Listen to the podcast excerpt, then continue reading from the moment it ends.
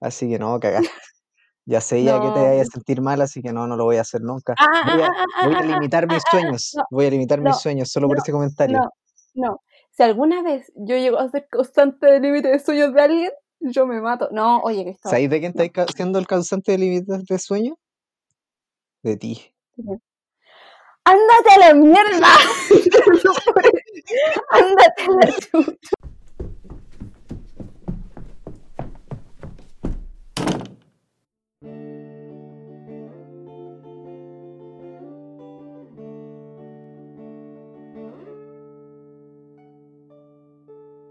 ¿Sabéis que estamos? Nomás que no- hoy día no quiero saludar.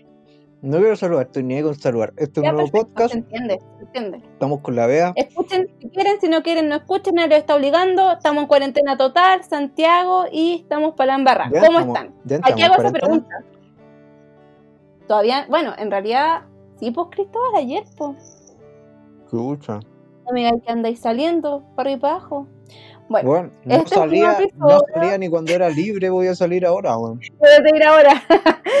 Lo entiendo y comparto esa reflexión. Bueno, chiques, este es un nuevo episodio de La y Lejos. Soy Bea y estoy con mi amigo. Tenía que Cristóbal- hablar, no habló. Cristóbal se atoró, se acaba de atorar. COVID. Ah. Em, esperamos que se encuentre muy bien. Esperamos que. Oye, Bea, antes de que empezamos el podcast, ¿te puedo hacer una pregunta más o menos personal? Loco. Ya, ok. Eh, ¿Tú te hayas atorado con agua? Sí, me he trapicado. Pero así, comúnmente, así es como una weá que te pasa día a día. No. ¿A ti sí? Ah, sí, weón. Hora de ver un otorrinolaringólogo. Es que soy- no sé, no sé tomar agua, weón. De verdad. Porque terrible. bueno viejo. O- Es complicado tomar agua, la verdad, porque es- yo estudié eso, anatomía de la garganta, y es súper complejo. No sé qué más decir al respecto, solamente cuídese, mi niño, ¿sí? Tome agua bien. Puta, pero puta, medio consejo, Lo que, puede que- servir, lo que puede servir es tratar de no hablar mientras tomas agua, ¿ya? Si tú estás tomando agua, no hables, ¿ya? No, no, no, lo si no otro hablo. es no tomar, no tomar agua acostado en el suelo, ¿ya? O boca abajo. Que Ajá. me tinca que conociéndote, lo más probable es que lo hagas. No, no, me, me enderezo. O- Ya, perfecto. No, en realidad. Ya, ok, no, no- no lo sé. Pero es que, ¿sabes Ya. lo que me pasa? Me pasa que ah, cuando me di cuenta que tenía este problema y que me atoraba cada rato, dije, algo Ujú. debo estar haciendo mal. Entonces Sí, me, sí. me di cuenta que aguantaba la respiración cada vez que, o sea, dejaba de respirar cada vez que tomaba agua. ¿Cachai? Ya. Y yo dije, Ya. "Ah, a lo mejor esta weá estoy haciendo distinto y estoy haciendo mal, y por eso me trapico. Y después Ya. caché, ahogándome, que así es como se debe tomar agua, porque después intenté respirar y, así, dos litros al tiro al pulmón. No, weón, fue terrible. De una. Así que dije, me quedo con mi instinto nomás, aunque me trapique, está iría bien, pero no me voy a matar. ¿Sabes? Ya, Por último, esa Sí. es la. Bueno, esa es la reflexión con la que quiero partir el podcast.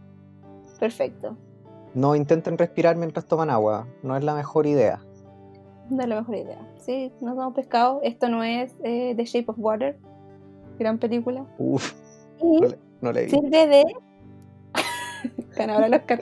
Yo tampoco. ¡Ah! ¿Tampoco la he ¿En visto? qué quedamos? Esta, tampoco. Bueno, esta es la perfecta introducción a lo que va a ser el tema de este podcast, Cristóbal. ¿Por qué no hacen los honores? Irónicamente. La- el tema de este podcast son eh, es el cine. Vamos a hablar de, vamos a hablar un poquito nomás de todo lo que a nosotros nos gusta el cine, no nos gusta el cine, de la industria, eh, a lo mejor un poco de famosos, de actores también. Los actores, la actriz, los Oscars. ¿Qué son los Oscars? Este va a ¿Qué son ser un podcast, ¿cachai? Un podcast sobre los Oscars. Eh, no, pero vamos a hablar de cine porque... Se atoró un agua. The Shape of Water. no, pero...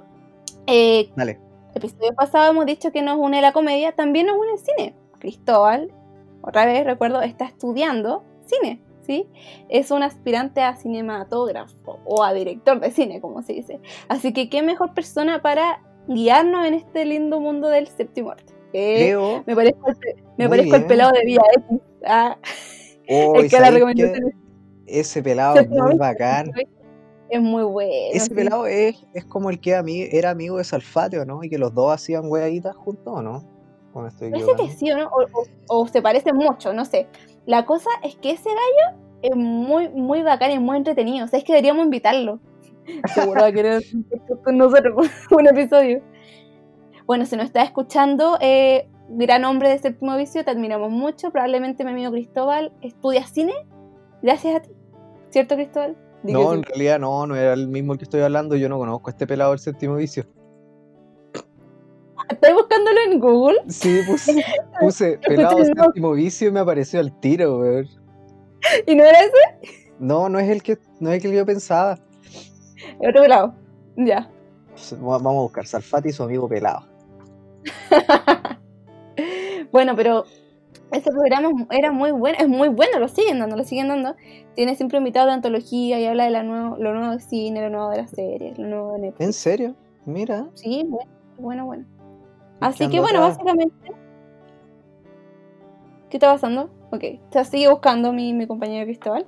Y vamos a dedicarnos este podcast a hablar de qué es para ti el cine. ¿Qué es el cine? ¿Es algo tan subjetivo? Ah. No, pero Eh. yo creo que la primera pregunta que deberíamos contestar ambos es ¿cuándo te empezó a gustar el cine? ¿A ti por lo menos, Chris?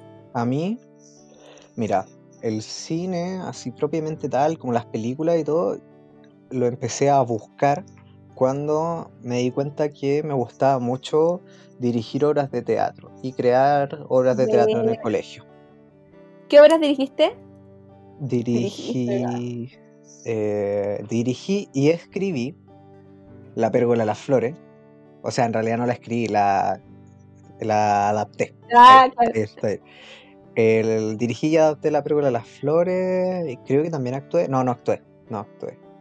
Eh, y después eh, hice una adaptación que es de la que más estoy orgulloso. Yo creo que ese fue, ese fue un punto, un punto que marcó un antes y un después en, en mi vida y en mi elección.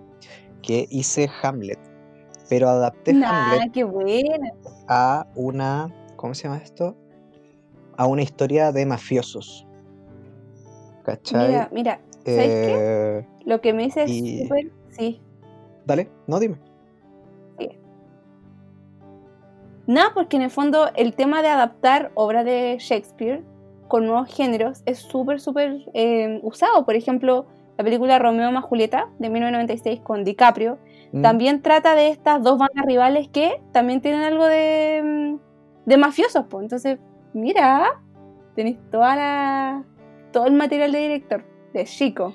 Sí, es que o sea, yo creo que si alguien no se inspira en Shakespeare para escribir su historia, eh, tiene que estar haciendo algo muy original. Porque Claro. Shakespeare es la base de muchas Mm, La literatura Muchos- inglesa de y muchos dilemas que vemos ahora en el, en el cine, ¿cachai?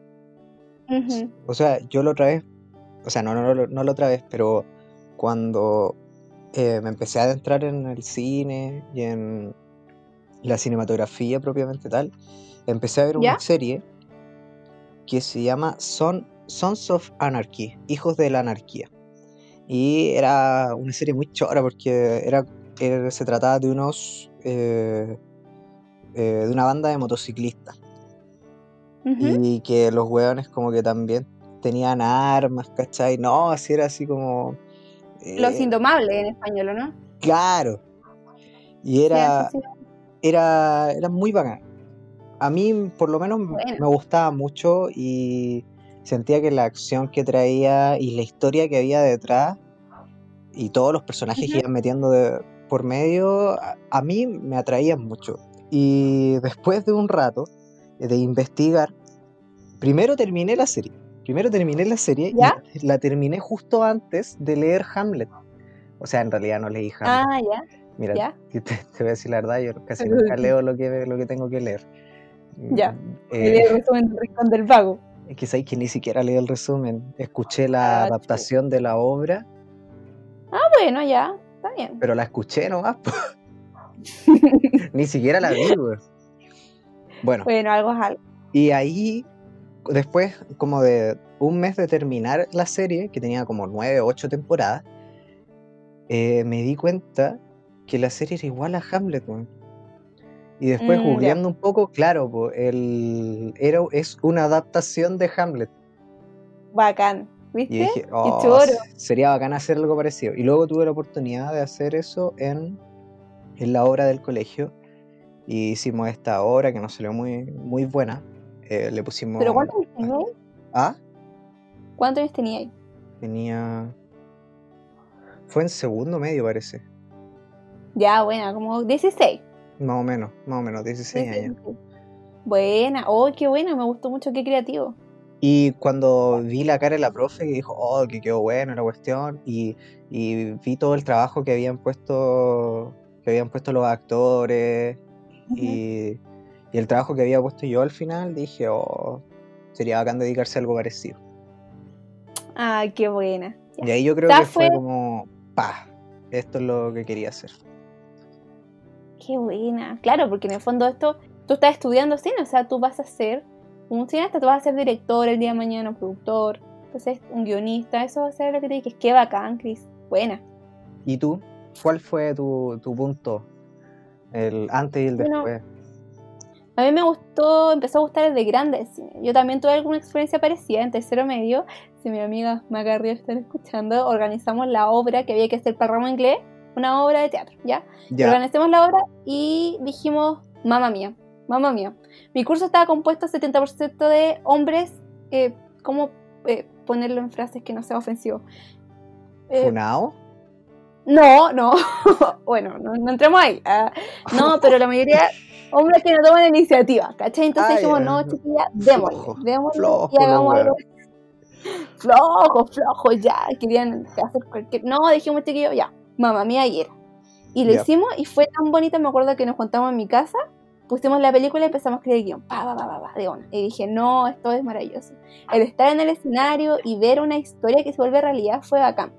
Y eso a mí me gusta, ya después más grande, empecé a darme cuenta que eso es lo que a mí me gusta del cine, ¿cachai? Contar una historia, una realidad, ¿cachai? Ya, Que si no hubiera estado en la pantalla yo no hubiera conocido. Me encuentro increíble. Lo otro que me encanta y me fascina es que yo soy capaz de viajar a otra época a través de esta Mm, pantalla.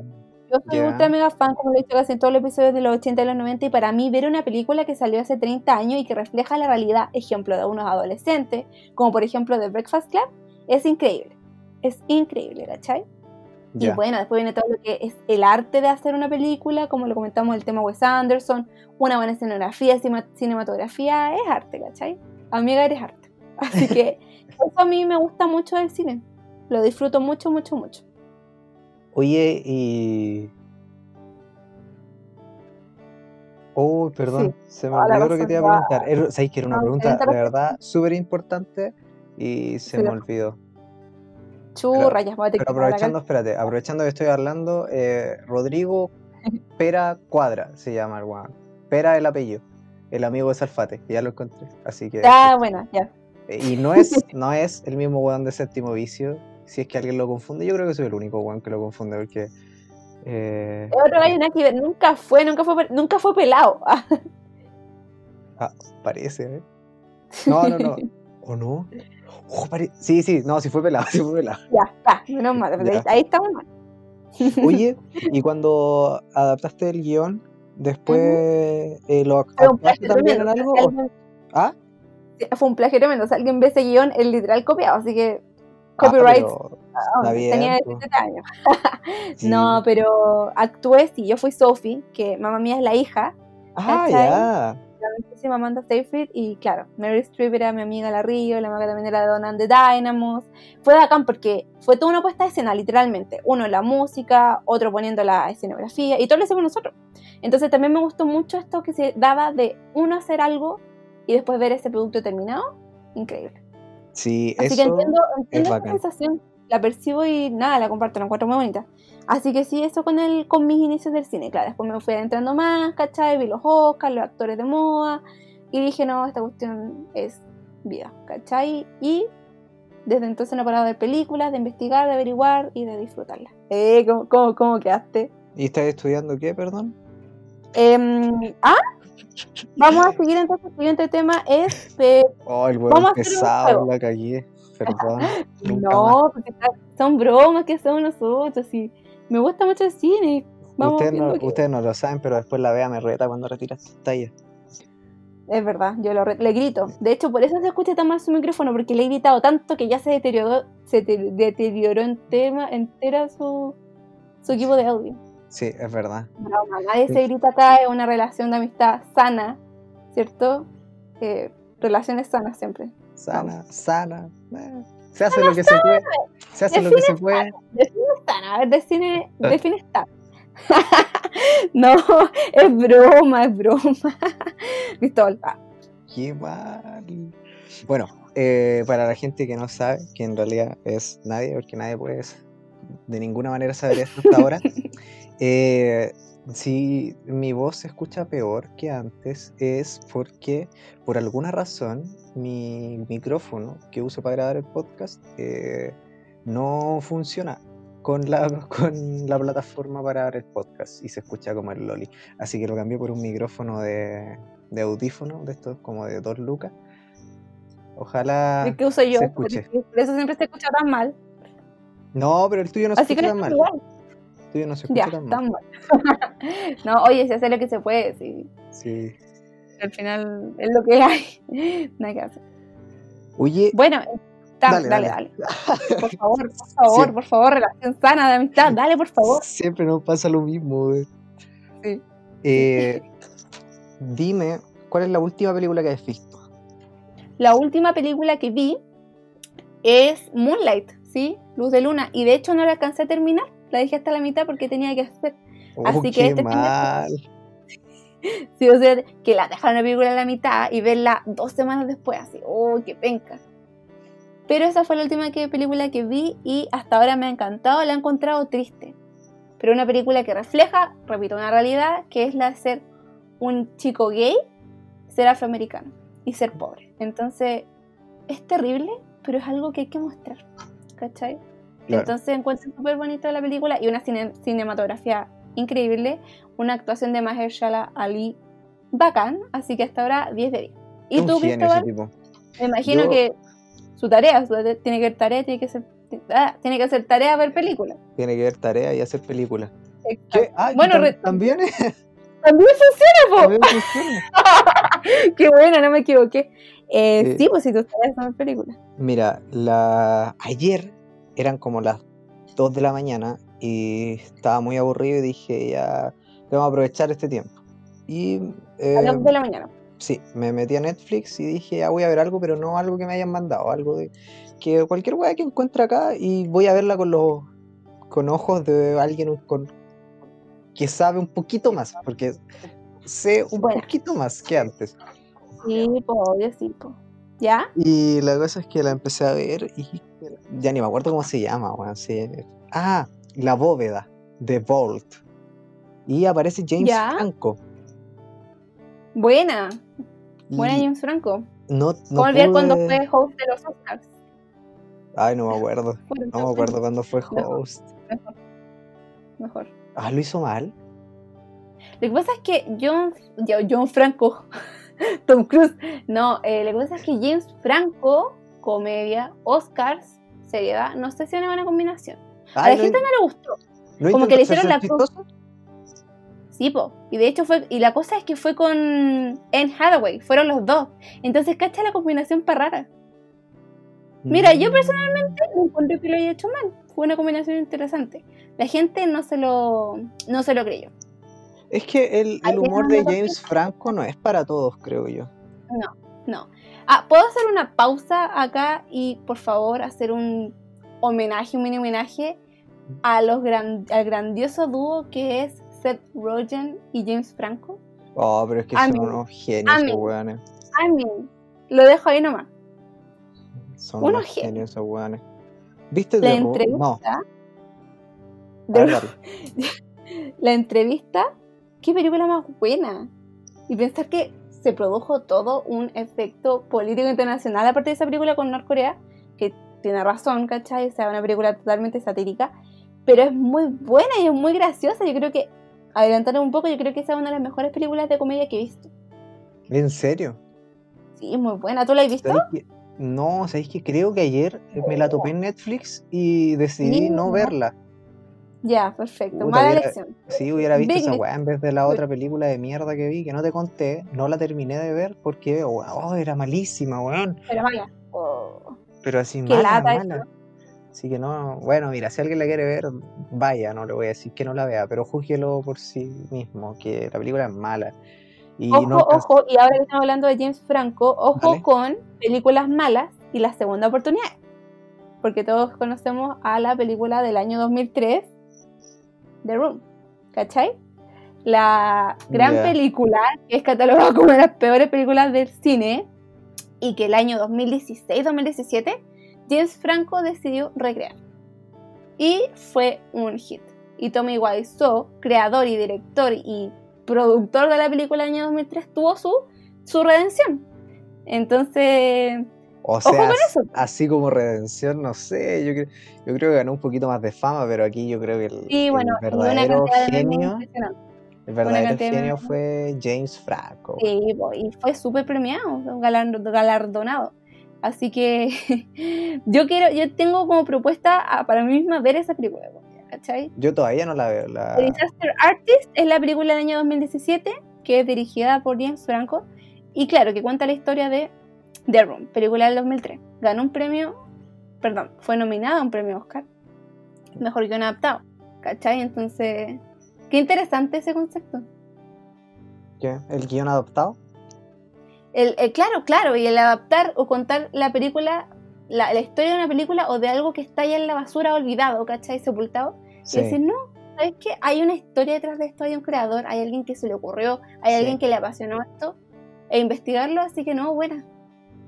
No, y está muy bien hecha porque no sé si has visto videos donde se muestran las escenas paralelas de la película The Room y la película de Disaster sí, muy bien buenísimo. o sea, todo, la escenografía, la cinematografía, o sea, realmente logra el efecto y logra cautivar.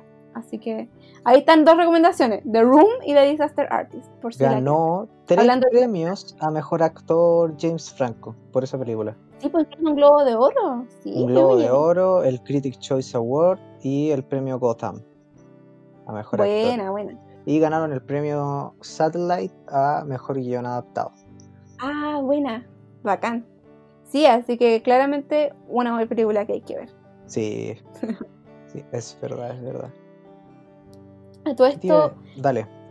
Ah, espérate, pero No, es que por esa no fue la última película que vi.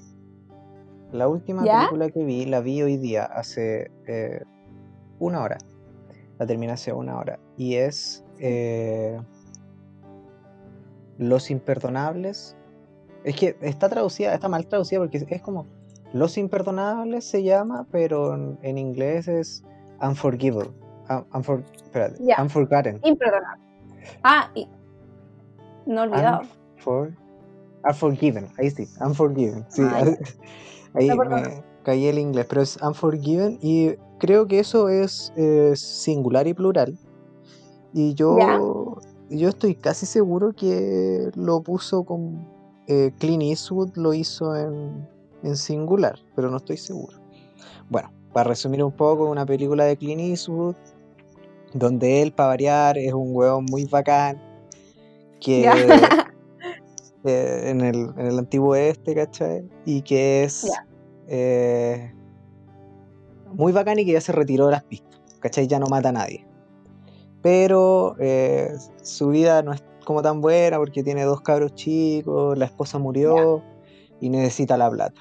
Necesita plata Ah, y le ofrecen, llega un cabro chico y le ofrece, eh, oye, me dijeron que dieron plata por estos dos hueones, vamos a matarlo. La cuestión. Y él le dice no. Y le dice, bueno, si quieres, me vas a buscar, yo estaré en el camino. Y el otro le dice, está bien, pero no iré. La típica. Y después se da cuenta que su vida es una mierda y escoge acompañarlo. Mira, la película a mí en ningún momento me aburrió. La encontré muy, muy buena. Porque trata mucho más, mu- muchos otros personajes y los trata bien a fondo a todos. Tiene unas Bacán. escenas muy, muy buenas. Así que si a alguien le gusta Clint Eastwood y no ha visto esta película, que es del... digo al 92, tiro. si no me equivoco. Ah, ya la. Sí. Y creo Ya. que ganó un Oscar. Mejor película. En serio, sabéis que ni siquiera lo había buscado. Ni Y Clint. Eastwood también dirigió eh, esta película Million Dollar Baby del año 2004, si no me equivoco, y también ganó Oscar. Bueno, es que Clint Eastwood, porque estamos con cosas.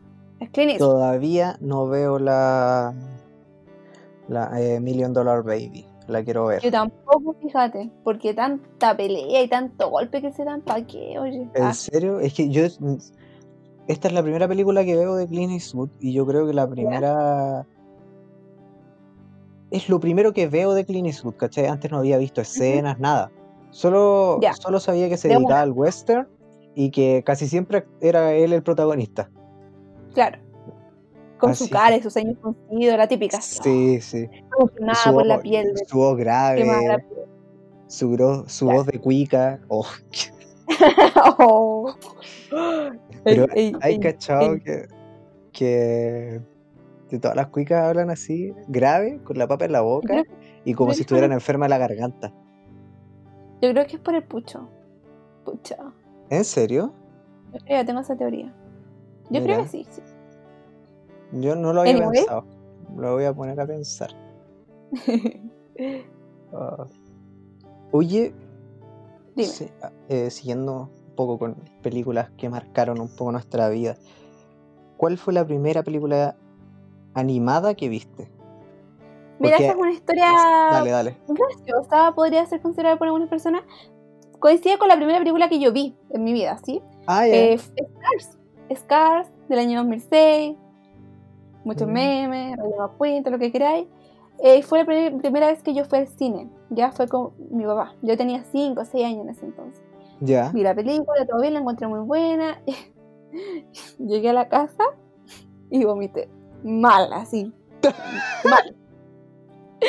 Mal, claramente la, la película, los autos, la emoción, las luces me marearon y bleh, así. oh, todavía me acuerdo. ¿Cuántos años Claramente tenías? ¿Siete, no- seis? 12. Pero ¿cómo? Si primero. Primero, primero medio. ¿Y de cuándo es Cars? No, estaba Ah, en kinder, puta. estaba 2006, 2006, 2006. Ah, yo que te creo Sí, todo, weón. Fue ayer. No, eh, así que esa fue la primera película que vi, que coincide con la primera película animada. ¿Y tú? Yo creo que la primera película animada que vi fue La Era del Hielo.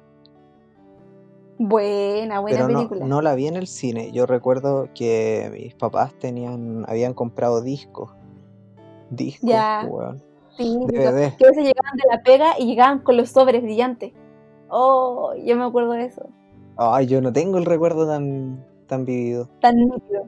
Sí, Pero, pero, son experiencias similares. Pues, ¿viste? Ambos tuvimos ese mismo. pero yo encuentro.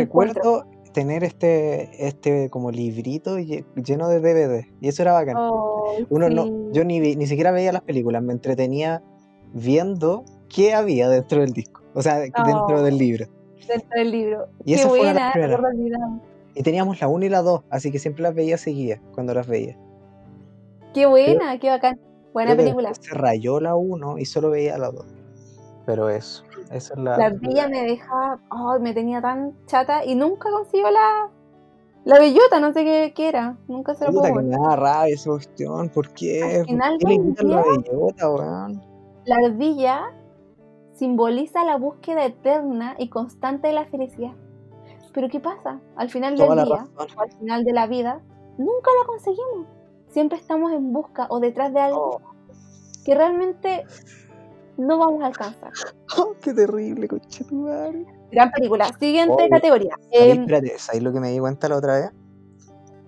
¿qué? Eh, que tiene que ver con esto. Igual es, es medio profundo, así que voy a tratar de pasar. Así, chucha, le pedí el micrófono. Voy a tratar de pasarlo rápido. dale, dale, Eh, con confianza. Ah, la otra vez, eh, una persona vio uno de los cortos que yo tengo, o sea, no cortos, sino que uno de los videos que he hecho para la U. Que son geniales a todo esto, sí. Muy bueno, Gracias. felicidades. Ah, dale. Y los vio, y era una persona nueva, ¿cachai? Que no los había visto, que no, no la conocía. Y ¿Ya? me dijo que estaba muy bueno. Y yo dije, Buena. "Oh, qué bueno que le gustó. Y después caí en la cuenta, dije, Porque fue súper raro, porque al principio estaba súper emocionado de que alguien nuevo lo viera y de que alguien nuevo le gustara. Pero después de que me dijo eso, de que me dijo que le gustó, yo lo único que podía pensar era, puta, ojalá ahora me lo diga otra persona. Ya, ¿Cachai? sí, Como que no me quedé satisfecho con eso. Oye, y estás em, explicando y hablando de un fenómeno humano normal, ¿cachai? Que es que estamos totalmente inmersos y en constan- constante busca de aceptación y validación. Pero eso Sí, no tiene nada de malo.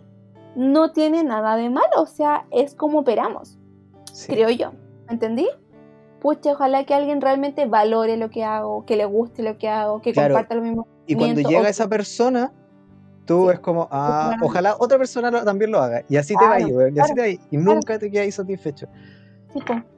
No, sí, oye, yo comparto y la verdad es que también estoy de acuerdo, también me pasa y, y yo lo admito, ¿qué queréis que diga? Ah, Me ha pasado con el, bueno, iba a decir con el podcast, pero no me han dicho eso, entonces no, no. Con el podcast todavía no te Em, pasa. Todavía no me pasa porque no me han llegado esos comentarios, o sea, paren la weá, eh, por favor hagan un favor a la humanidad y basta, pero no comentarios positivos. Mira, si los números son correctos, nosotros tenemos como 40 espectadores. Lo que yo Eh, considero. soy yo que lo pongo en, en un loop mientras duermo. Ya, pero no, yo también pensé eso. Yo también lo pensé, pero dice espectadores. Y eh, leí Ah, ya. el detalle y era de cuentas distintas. Y que como ya. Así que 40 personas para mí es el medio Sí. logro, creo yo. eh, recuérdame que me depositaron 40 mil pesos, distintas personas. ¿sí? Así que, por una cosita que les pedí hacer. Así que, Claro. recuérdame al final del podcast, ¿ya? Ay, qué Hablando de otras películas, y me gustó, me, me gustó esta mm, modalidad de ir compartiendo primeras experiencias respecto a películas. O película que te marcó, película que no te marcó. ¿Director favorito? ¿Cuál es? Mío. Sí, hoy me, salió- me salió como la era del hielo. Director favorito. ¿Cuál ser tuyo? Pero eso. ¿Es de la era del.? No, eso es de No Tarzán. sé, no weón. sé. Bueno, pero claramente algo hice mal, pero tú sabes a qué me refiero. Claramente algo hice mal. Eh, ya, a ver, mira, ahí yo tengo. Tengo un. No sé, ah, ¿cómo lo digo? Tengo dos.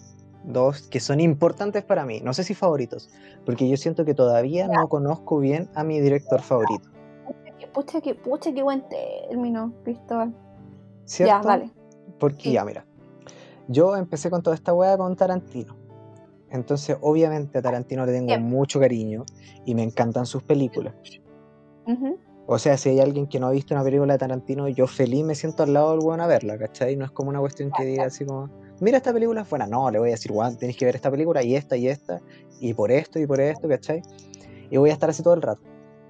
Pero uno de los directores que últimamente eh, me ha ayudado, Caleta, con, con la búsqueda de, de mi sueño al final, que es hacer películas y crear, es. David Fincher. Ah, no, chao. que es- Chao, hasta llegamos. Es- Increíble. weón, es que es alguien a quien de verdad admiro mucho porque, mira, Sí. con estas tres películas que te voy a decir eh, y una serie, que también eh, Ya, ahí sí. voy a llegar a eso. eh, Tiene tres películas que yo las encuentro unas, pero obras de arte. Y son Zodíaco, Seven Mm. y Gone Girl. Desaparece. ¡Uh! Buena. El Ben Mm. Affleck.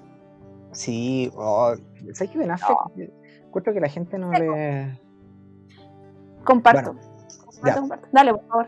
Ya, mira. ¿Y por qué no mencioné el club de la pelea o la chica del dragón tatuado o ¿Ya? red social, eh, Benjamin Button? ¿Por qué no lo mencioné? Porque eh, entran en la misma categoría un poco de lo que quiero, de lo que quiero hablar. Por ejemplo, ¿Ya? Eh, partamos con la, con la más antigua de todas, que es eh, Seven, eh, Los Siete Pecados Capitales. Para, los Siete Pecados Capitales es un, es un guion original, ¿cachai? Es una historia creada y con esa historia este weón hizo un cine que algunos podrían llamar hasta morboso. Ya. Pero es real, ¿cachai? Es un, un cine que te muestra la realidad de, de este detective, te muestra la realidad de este psicópata y te muestra la realidad de lo que es matar a una persona. Y lo hace de tal manera que te mezcla la realidad y te mezcla la ficción de todo lo que eh, al final Kevin Spacey, que es la- el asesino, está haciendo. Mm, ujú. Ya. Pero sí. y Bueno, para que te en cuenta, Kevin Spacey es un gigante actor. O sea, ¿lo has visto en Los Sospechosos de Siempre? Es un sospechoso de siempre. Muy bueno. Pero bueno, quedémonos en el rubro de actor y no lo demás. sí, pero sí, está, está más. Oye, ¿sabéis que fuera el SEO? La otra vez estaba leyendo una noticia que aparecieron muertos como dos personas que habían acusado a Kevin Spacey. weón. Está súper complicado ese, ese caso. ¿Cachai? Sí. Incluso un cabro que después se retractó, entonces está raro. Está raro, está raro, pero... mm, Que cuando eres famoso todo se vuelve más raro, weón. sí, lamentablemente. Terrible. como, como hay cosas que pudiste haber hecho y eh, que supuestamente en el mundo del espectáculo están así como, como dadas, dadas por hecho, ¿cachai? De que van a pasar, No. hay supuestamente, eso voy. Eh, sí, po. También hay gente que, que a lo mejor te puede tener mala o quieres poder aprovecharse de tu de- del dinero, ¿cachai? Entonces, igual es súper difícil eh, manejar un tema con alguien famoso. Yo creo que eh, es más fácil, o sea, obviamente, no, no es que yo creo, yo creo que obviamente es más fácil ver una funa de alguien trabajar en el caso de una funa de alguien desconocido que de alguien famoso. Exactamente, todo el proceso eh, judicial se ve opacado y se ve de alguna manera con una tela, ¿cachai? Se ve... ¿Cómo explicarlo? Tú me entendís, ¿cachai? No es un Sí, sí, proceso... sí te cacho. sí. Bueno, entonces, David Pecados. Capitales, Ya, los siete Dime. pecados capitales. Entonces este weón supo crear. Crear Ujú. una historia que también hizo el guion, eh, no, no principalmente, pero también fue parte del guion. Entonces supo crear una historia, ll- llevarla a la pantalla y eh, trabajar un crimen que yo hasta estos cortos años de mi vida no he visto en ninguna otra parte como se- que se trabajara acá. El one te da miedo, te da impotencia, te da rabia, te da pena. Eh, Ya. eh, Querís que pase la acción y a la vez querís que no, ¿cachai? El te lleva por el mismo proceso de tres personajes al mismo tiempo. Por el mismo proceso mental de tres personajes al mismo tiempo. qué buena. Los convierte a los tres en protagonistas. Y eso a mí me encanta. Está en Netflix esta película, por si Está en acaso. Netflix, así que, uff, es peliculón. Bueno, Al igual que Gone Girl, perdón por la... Sí. Y eh, ¿por qué no mencioné el Club de la Pelea? Eso te lo Eso digo al te, puedo no debatir, pero argumentar tal vez.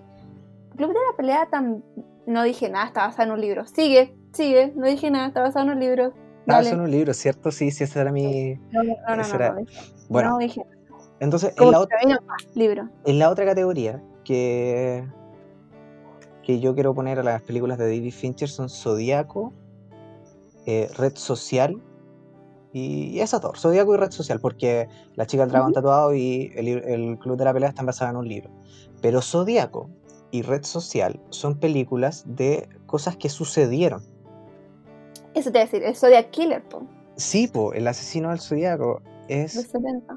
y logra con una película, con, con una historia que sucedió, por lo menos en Zodíaco, Logra lo mismo, logra ponerte en la situación de tres personajes, pero esta vez los tres son, son como los, los, ¿Y ahora? protagoni- los protagonistas buenos, por ejemplo, o, o sea, por decirlo así. eh, Es que mi no- idea, no- Mark Ruffalo, me suena. Me esa- encanta. mira, Zodíaco bueno. está Mark Ruffalo, Jake Gyllenhaal y Ah, genial. eh, Robert Downey Jr. Ah, mira. Es una de las películas que yo amo eh, de Robert Downey Jr. por lo menos, porque es, es Robert Downey Jr. sin ser, I- sin ser Iron Man, y eso me bacán. encanta. Sí. Y en Zodíaco yo hace tiempo que no la veo, pero yo me acuerdo que la vez que la vi, eh, no, no la pude sacar de la mente. No, la buena historia que tiene. Cómo construir. Es, es que al final es lo mismo que Siento en Seven, ¿cachai? Pero con una historia eh, que pasó. Y eso es lo que yo encuentro genial de este tipo. Yo también, sí. Y Lograr construir algo de a partir de algo ya existente y elongarlo y hacerlo más grande o adaptarlo sí, o hacerle incluso homenaje. No tal vez el caso de esta película, pero también es un arte, ¿cachai? sí. Y yo lo que siento es que David Fincher es alguien que no para y que puede, tú lo que le pasís, lo va a hacer bien y lo va a hacer, Sí. lo va a hacer entretenido. Por ejemplo. Red Social es una película que no cumple con ninguno de los de los estereotipos de todas sus otras películas que son Oh. eh, acción, excepto el caso de Benjamin Button.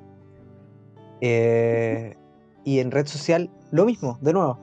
Ah, Pero ahora te tira dos personajes y los dos son eh, los personajes principales y te pone a pelear. Te dice, ya, eh, pelea con estos dos hueones. Ve cuál te gusta más a ti, quién se merece ganar, ¿cachai? Y te me empieza, te empieza a levantar a uno, te empieza a levantar al otro, te empieza a bajar a uno, te empieza a bajar al otro, y así te tiene todo el rato. Sí, y si me permite eh, hacer una Dale. observación, eso también me encanta de los directores en general o de las películas, que te hacen participar. ¿Cachai? Te dicen, mira, te presento este caso, te presento esta situación, tú eliges cómo eran los personajes, tú eliges pensar qué pasó, acompáñame, ¿cachai? Yo no quiero que tú seas un simple espectador, sino Claro. que te involucres, ¿cachai? Claro. Que seas inmerso en esta historia. Y David Fincher lo, lo hace, ¿cachai? Así que buena, buena, buena. Y Gone Y- Girl, ¿qué vaya a comentar? Gone Girl es una película que yo cuando me enteré que era de David Fincher dije, no, maestro. Porque yo al principio de la película la vi así como así nomás. Ujú. Estaba. Estaba ahí, me dijeron, esta película es buena, vela. Y yo la vi y la encontré una genialidad. A mí no me Genial. gustan las películas de mucho, las películas de romance. Y eso es lo bueno de esta película, que es, es como 500 días con Summer. Esta historia es, no es una historia de amor, No, es no, no, una no. historia sobre amor, ¿cachai? O incluso sobre desamor o sobre relaciones y sobre Claro. la locura y lo que se puede crear acerca de una relación tóxica. Porque digamos Sí. las cosas como sin hacer spoiler, ambos eran bastante extraños. Sí. Sobre todo en esa relación, solamente lo dejo ahí. Así que sí es interesante cómo lo trabaja. Y una pequeña, pequeña acotación. Me Ujú. gustó mucho, la- sin hacer spoilers, obvio, la estructura de la película. ¿Ya? Uno se esperaría desenlace al final, un clímax, pero yo por lo menos percibí que no fue así. Y lo encontré muy interesante. Sí, es que no hay un, no hay un, no hay un final de golpe. El final está hecho en esta película para que tú digas, ah, chucha, cagó. po". Exacto. Exacto, así como, ¡Ah! ¡Ah! ¿Será? La dura, pero por Dios, ¿cachai? Es como, es como será, así es la vida. Claro, Deal claro. with it. Claro, y ahí uno se empieza, se pone a pensar, oye, estamos cagados, va. ¿cachai? Sí, Es buena, muy buena esta película. También Bueno. está en Netflix. sí, y eso siento que son como las tres categorías en las que yo ahora diferenciaría las películas de, de David Fincher. Ya Bueno, bacán. Y aparte lo que me gusta este weón, para terminar y para que, para que pasemos a, tu, a, tu, a tus favor, directores, es que este weón tiene una serie eh, de la que él fue productor, que se llama Mindhunter. Y de nuevo, con algo real, con algo que pasó, te cuenta una historia pero maravillosa. Y de nuevo con los mismos elementos que tiene este weón siempre. eh, psicópata, asesino en serie, ¿cachai? O sea, se nota que le gusta porque la produjo y dirigió algunos capítulos, ¿cachai? Y yo que soy igual eh, bien, eh, que me gusta bastante el tema de los problemas mentales, eh, al final, de los psicópatas, esta, esta capacidad que tienen de no sentir nada. Siempre me ha parecido curioso, entonces cuando vi Mindhunter me atrapó de lleno, me atrapó de lleno porque más encima te lo va tirando con historias que sí pasaron y te, pas- te da el lado B de lo que pasó de la historia, pero no del lado de los asesinos, sino que el lado de la gente que lo está ni siquiera buscando, sino que de la gente que los está estudiando y los está, los está intentando comprender. Entonces tú vas acompañando con los protagonistas a entender a los psicópatas y eso me encanta. Qué choro.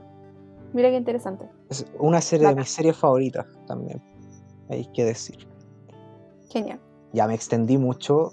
Ahora, No, por por favor, dale con tu con tu director o director Mira, yo uno a tu y voy a ser un director que yo admiro, que encuentro genial y fascinante su trabajo. Siento que me falta descubrir aún, sobre todo el cine antiguo, ¿sí? Eh, para poder identificar un director favorito, pero tengo dos. La primera es la gran, genial y trending estos años, Greta Gerwig. La. Greta dirigió películas que yo creo que van a ser un ring en la oreja de nuestros auditores, entre comillas.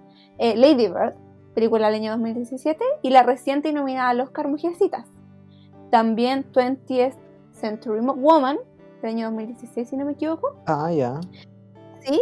Eh, y Napos Greta es una directora genial que también ha protagonizado películas como por ejemplo Frances Ha, que es una película que a mí me encanta, que es una película dirigida por su esposo, que en realidad no es su esposo, no están casados, pero su pareja, que es Noah Baumbach, Ah, ¿sí? que dirigió Historia de un matrimonio. O sea, la pareja talentosa a morir, ¿cachai? O sea, pareja talentosa no hay.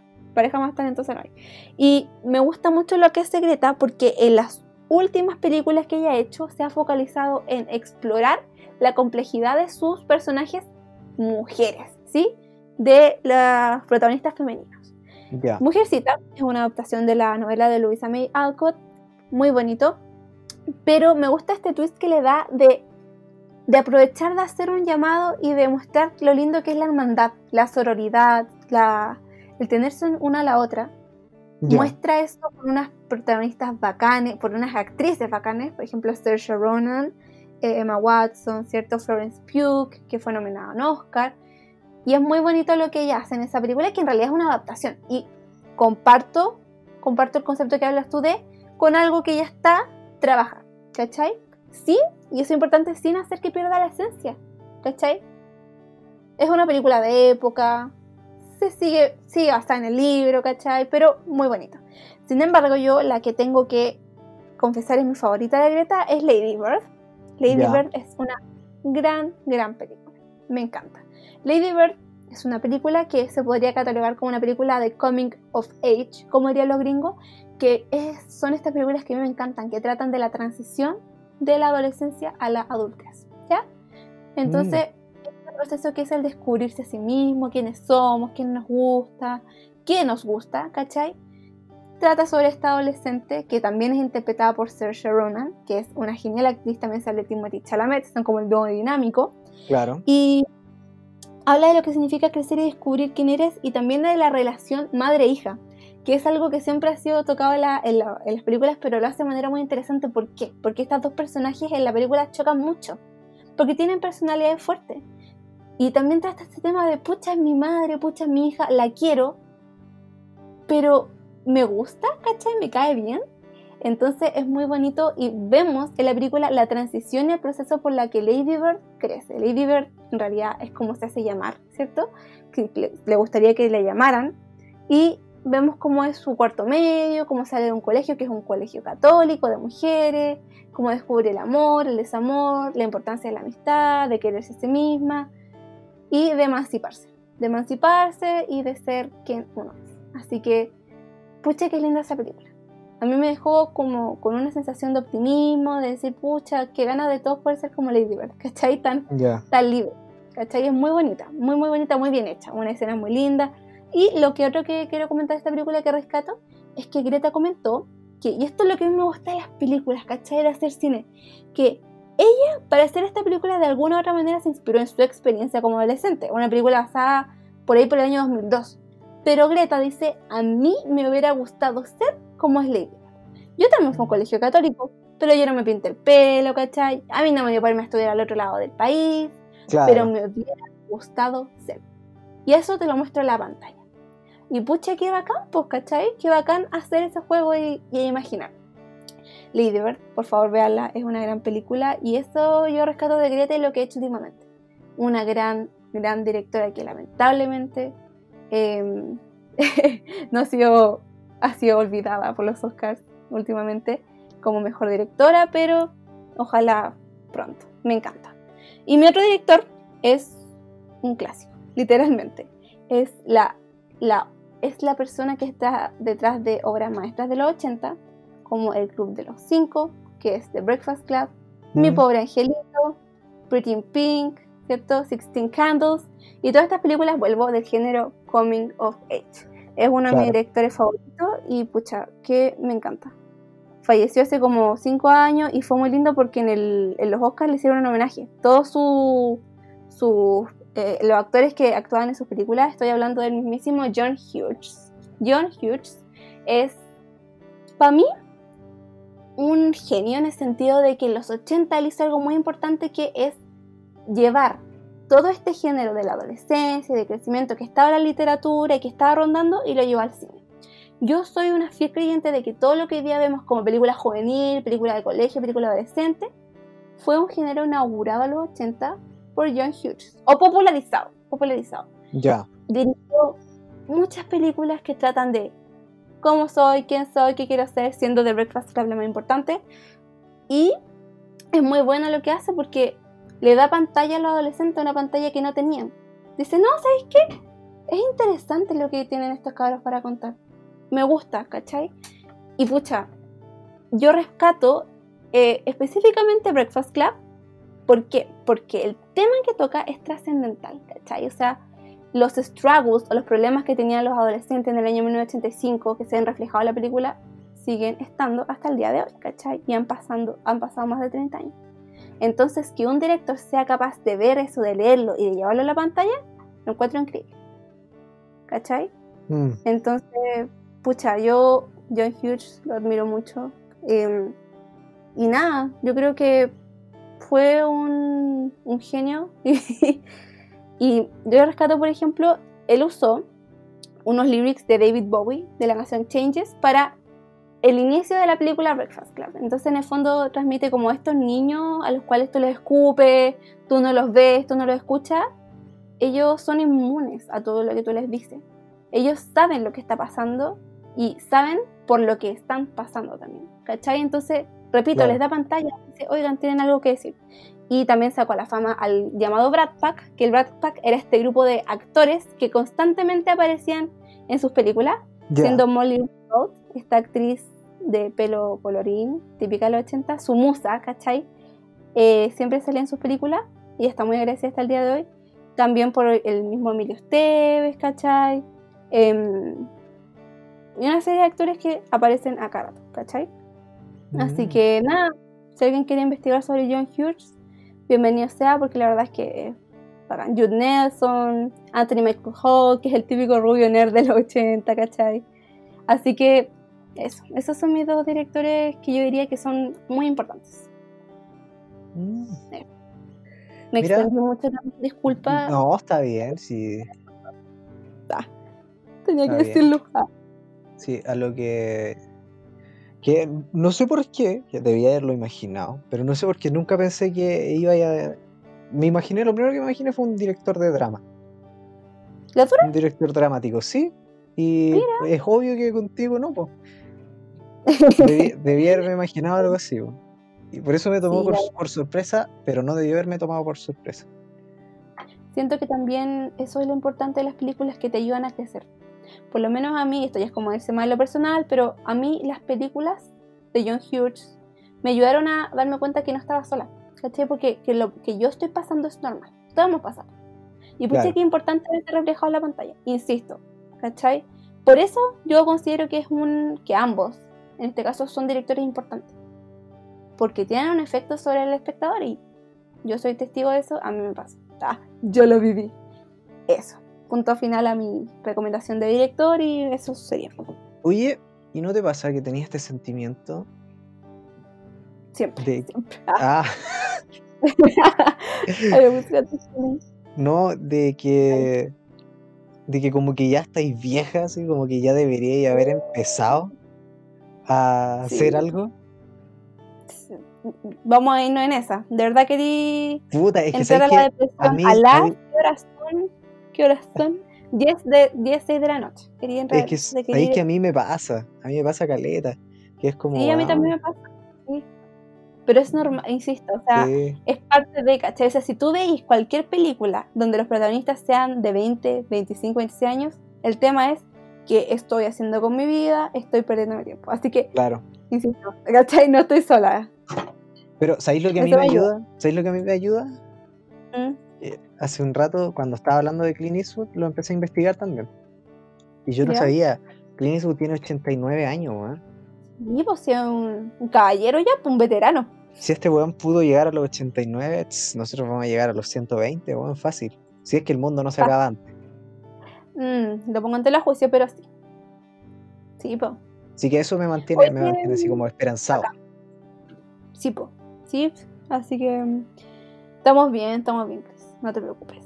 Chris, ¿por qué no pasamos a los actores y actrices? Porque de alguna manera ellos son los que le dan vida a las películas.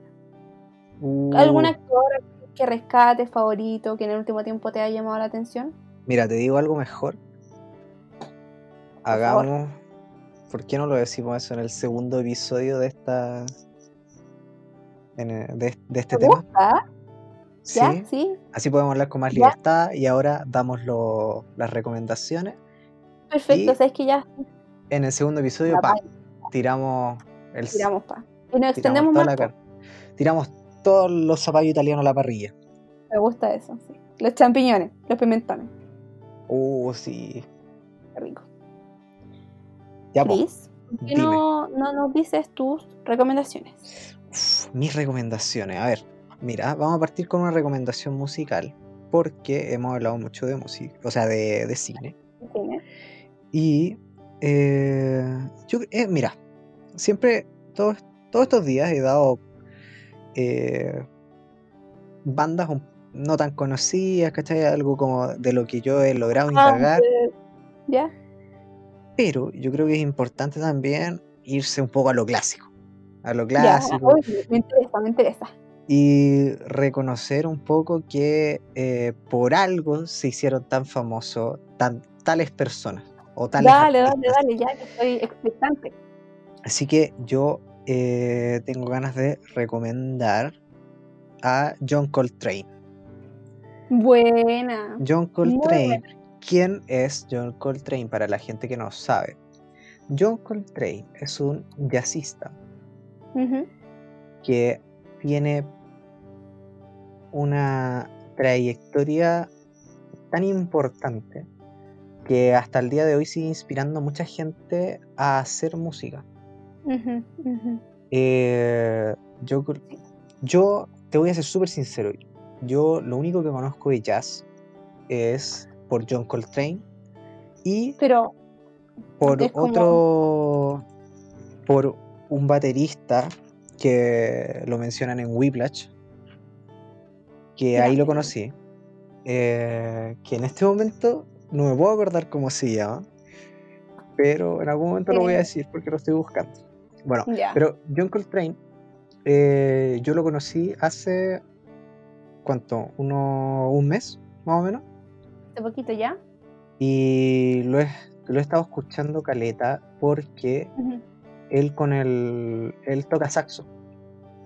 Y hace unos solos tan, tan bonitos que tú, sea el, cual sea el instrumento que toques, te van a dar ganas de ir a tocar esos solos en, la, en el instrumento. O sea, si no es de percusión, pues cachai, o sea, no podéis tocar ese. No, podéis, no podríais tocar el solo en, en batería, el mismo que toca él. Pero por ejemplo, yo y toco guitarra, ¿cachai? Me dan ganas de aprenderme el- de aprender lo que él toca en el saxo, ¿cachai? Eh, así Sí. que no.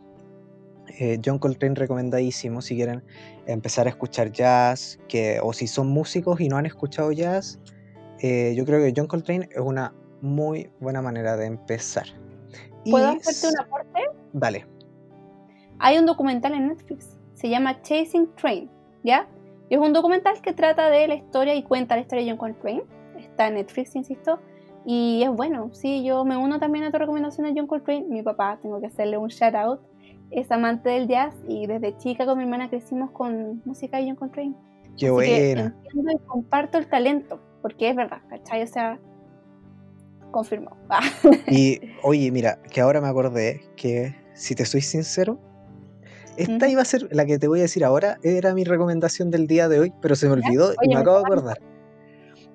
Eh, mi- la, la que iba a ser mi Y recomendación se lo olvidó otra vez. es ¿ah?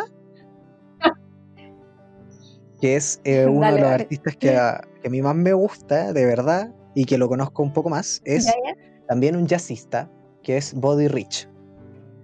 Y Body Rich, Mm. eh, lo bacán de él es que es un, un jazzista, pero es baterista. Y todo lo que uno antes en el jazz escuchaba, por ejemplo, en el jazz tú escuchas todo el rato soleando una guitarra o soleando un saxo. Este weón está todo el rato soleando la batería y eso a mí uf, me encanta. Me encanta, me encanta. Así que les quiero dejar recomendado un álbum de John Coltrane, de, perdón, de, de Body Rich, que está en Netflix y que se llama eh, Be- Beardland. Beardland ¿Ya? en vivo. Es Bueno. uno de los, de los álbumes que yo más Ya, disfruto de John Coltrane. Ese con The Solos, que hay donde están como algunos de los de los mejores solos que tiene, eh, que también está en vivo, está grabado en vivo. Y eso, pues, así que si les gusta el jazz, o si les gusta la batería, si les gusta la batería, lo tienen que escuchar. Y si no lo conocen hasta ahora, o sea, si, si te gusta la batería, eres un baterista y no conoces hasta ahora eh, a Body Rich, tienes que ir a escucharlo porque eh, Bueno. es algo que tienes que conocer como baterista. Así que eso. Y, y además poco- es, antiguo. O sea, tú ves ese caballero en la calle y decís, nunca te imagináis, ¿cachai? No, no, para nada. Blanco. Oh. Bueno, Sí, y después de esta recomendación tan desordenada que, que mandé, eh, ¿tu recomendación, alguna recomendación musical o Mi recomendación musical del día de hoy obviamente no va más allá del año 2000. Eh, quiero, como siempre, qué raro, quiero homenajear, homenajear lamentablemente, hablo, uso ese término porque me estoy refiriendo a Tom Petty. Tom Petty y su banda, and the Heartbreakers. Tom Petty and the Heartbreakers. Ni siquiera un disco en específico, un álbum, sino que la banda en sí. Es genial, ¿cachai? Tienen un disco en el año 90, empezaron en los años 70, tienen toda una trayectoria y tienen muchos, muchos, muchos buenos temas. Por ejemplo, Learning to Fly. Muy bonita canción que, encuentro que cualquier persona de nuestra edad debería escucharla porque se va a sentir identificado. Y tiene un, un ritmo muy bueno, como, no sé cómo explicar su, su género musical, como folclórico, guitarra, rock. Muy bueno ya? como eh, una de sus canciones, The Waiting, se menciona en la película Marriage Story. Y así la descubrí yo, esa canción, The Waiting. Si escuchan a Laura Dern, la abogada pesada que ganó un Oscar, referirse a cómo el tema de su matrimonio a Scarlett Johansson, le dice, oye, The Waiting is the hardest part, ¿cierto? Y ahí yo dije, oh, fíjate, voy a escuchar la canción y es muy buena y en general la trayectoria musical de Tom Petty and the Heartbreakers es genial. No quiero Mm. recomendar un álbum, pero para empezar, tal vez, em, Into the Great Wide Open del año 1991 es un álbum imperdible. Ah, somos como de Play FM. Ah, Sí. sonar. Entonces, bueno. Tom Petty and the Heartbreakers. Así es. Los voy a escuchar. Yo siempre escucho Muy tus recomendaciones. Menos Yo la, también escuché. Menos la de la semana pasada. La de la semana pasada, la chica que recomendaste no la escuché porque se me olvidó. Partiste, partiste, partiste. Sí, la, la tengo que escuchar. Hoy día la escucho. Sin falta. Icónica, una de, las, una de las mujeres de los 90 que más marcaron la década musicalmente hablando. Mm. Recuerden, sí, sí. Alanis Morissette, Jagged Little Pill, 1995. Gracias, Chris, por recordarlo, porque así puedo recomendarlo otra vez. La voy a recomendar otra vez. No la recomendaste lo suficiente. No la recomendaste lo suficiente lo que se merecía ser recomendada. que merecía, exacto. Y bueno, yo creo que hemos recomendado bastantes películas para el día de hoy. ¿O te quieres unir con otra recomendación de película? No, yo, yo creo que estamos No, bien. no, no. Hablamos de demasiadas películas. Muchas. Me gustó mucho este podcast. Fue un podcast, no sé si decir intelectual, pero más dirigido al cine. ¿Cachai? Es que sí, pues algo que más que conocemos un poco mejor los dos, pues. Entonces, nos dedicamos a analizarlo más que a reírnos de. Me gustó, fíjate. claro, claro. Sí, es verdad, es verdad. Sí, hay que ir variando. o sea, al final, un podcast es variar. va. Sí. Bueno, y si no les gusta Maracuya. No, mentira. No, no. Oye, pero si está bien, no nos vamos a picar. Ay, ay, ay. Así que Así que Uy. eso, gente. Yo creo que llegamos hasta acá llegamos. y quedan esperando el próximo capítulo porque en el próximo capítulo se viene la segunda parte de este temón, la que vamos a hablar un poco más de los actores, de la academia, de eh, la controversial academia. claro, de algunos a lo mejor sucesos. Claro, o, o que nos han pasado a nosotros en torno al cine. Sí, no también, también. Así que eso, stay in tune.